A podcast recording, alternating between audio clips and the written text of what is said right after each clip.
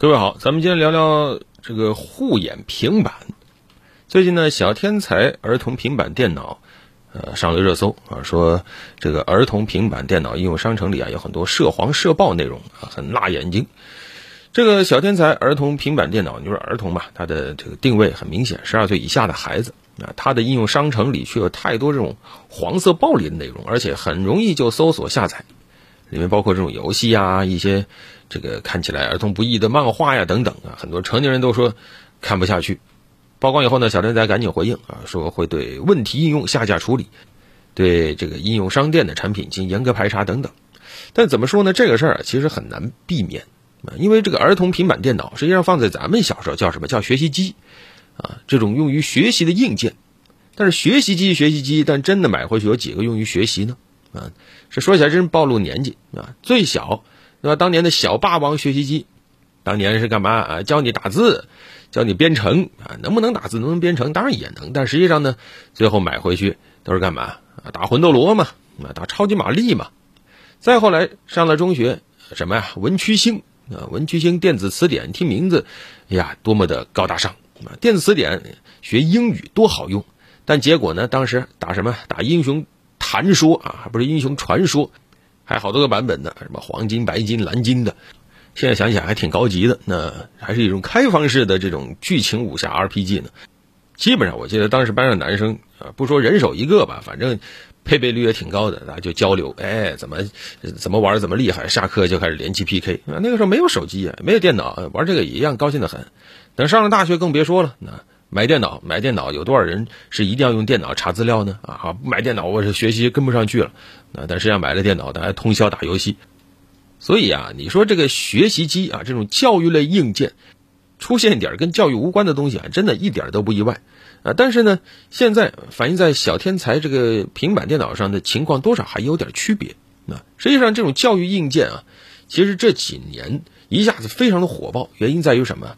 疫情影响。啊，大家这个在线上网课啊这个需求一下子成了刚需啊，那真的是刚需啊！你一个家庭里面没有足够的教育硬件，你课都上不了，怎么办啊？然后呢，还有双减，双减呢以后呢，不得不说啊，在这个校外的又是大的这种连锁型的教育培训班，确实基本上不好找了。但是呢，绝不意味着家长变轻松了，家长反而压力更大了啊！辅导学生的压力基本上全靠自己给包揽下来。那这个时候呢，家庭教育更需要一些教育类的辅助的这种设备啊。也有数据啊显示，双减以后，各种学习机的用户时长啊，相关的答题量啊，大幅的提升啊。这头压下去了，那边涨起来了，你怎么办？几家啊，什么步步高啊、小天才啊等等都杀进来了，甚至还有那种什么，呃，学习机台灯等等啊。也应该从技术角度来讲啊，现在的学习机确实比以前智能的多了啊，功能也很强大了，什么改个题目呀。陪你一起学习啊，陪你背个单词啊，等等，啊，所以这种新时代的学习机销量一下子很好，啊，但是我们说实际上啊，买学习机这么多年，从刚才说的最早小霸王，可能更早，那我不知道了。从那个时候开始到现在，每一个学习机买回家的时候，都是大家看的“学习”两个字，但是一旦当家长陪伴不够的时候，或者说监督不够的时候，那基本上这个学习机。很难完全的用于学习啊，那这个时候实际上作为家长，作为付钱的人，你就要想清楚了，你有没有做好这个心理准备？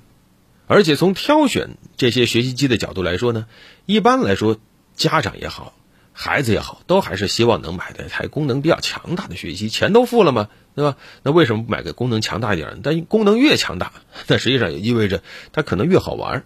啊，但是好玩也有个边界。你像小天才儿童平板电脑，它现在不仅仅说能玩，它现在问题在于，它设置了很多这种门槛。比如说，它提供了一个这种严选商城啊，就是里面的这种软件是它啊说了算的。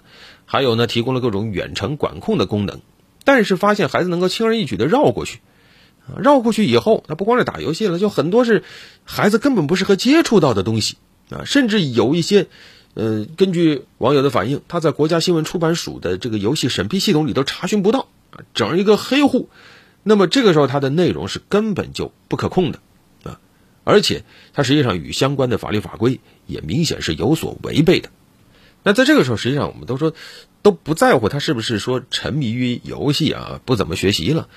更担心是什么？是会被一些无孔不入的一些别有用心的软件把孩子给带入歧途。轻则啊诱骗孩子花钱啊氪金，重则它会带来很多不良的影响啊血腥、暴力、犯罪等等。